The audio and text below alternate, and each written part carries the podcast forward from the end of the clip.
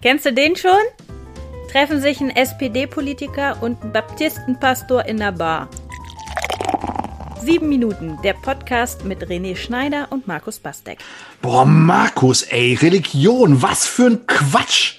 Ey, das ist so ein ideologischer Rollator für Menschen, die ein bisschen denkfaul sind und ihre Schwächen delegieren. Wie bist du ja, heute komm. drauf?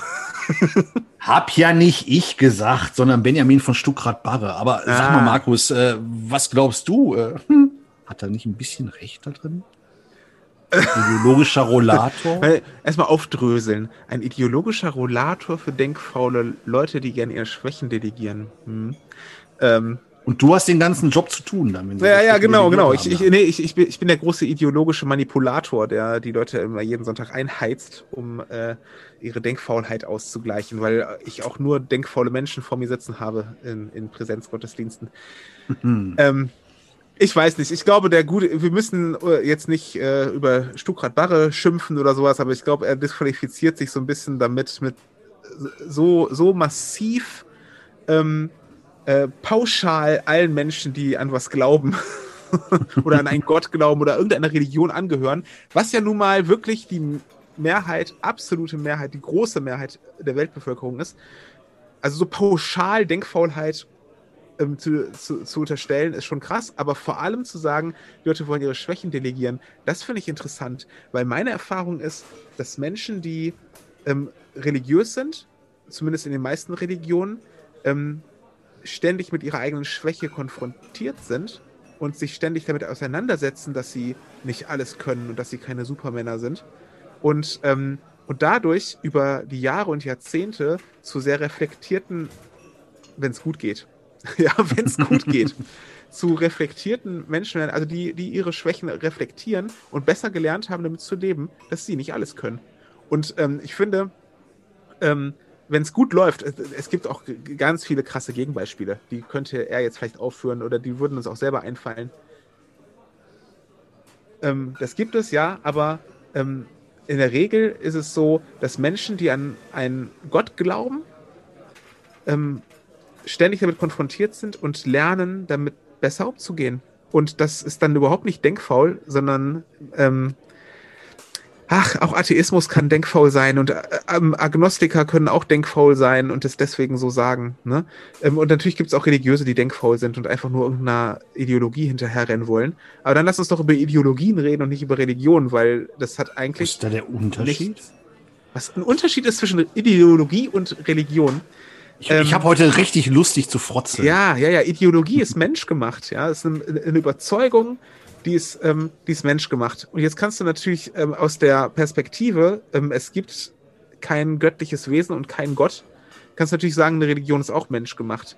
Aber die Religion bezieht sich ja nicht auf eine menschliche Idee von Zusammenleben oder so, sondern bezieht sich auf ähm, Gott und seine Ideen von Schöpfung und Zusammenleben und so. Ne? Und ähm, das macht es schwierig in der Diskussion, weil für einen eingefleischten Atheisten beid, beides sich gleich anhört. So. Aber, mhm. aber nicht für jemanden, der es für möglich hält, dass es einen Gott gibt, der auch ein Interesse daran hat, was auf diesem Planeten passiert. so. Ist das die eigentliche Denkleistung, die jemand vollbringen muss, wenn er religiös ist? Sich das vorzustellen? Äh, manchmal habe ich den Eindruck, es ist eine viel, viel anstrengender, sich die Welt ohne Gott vorzustellen als mit, ja.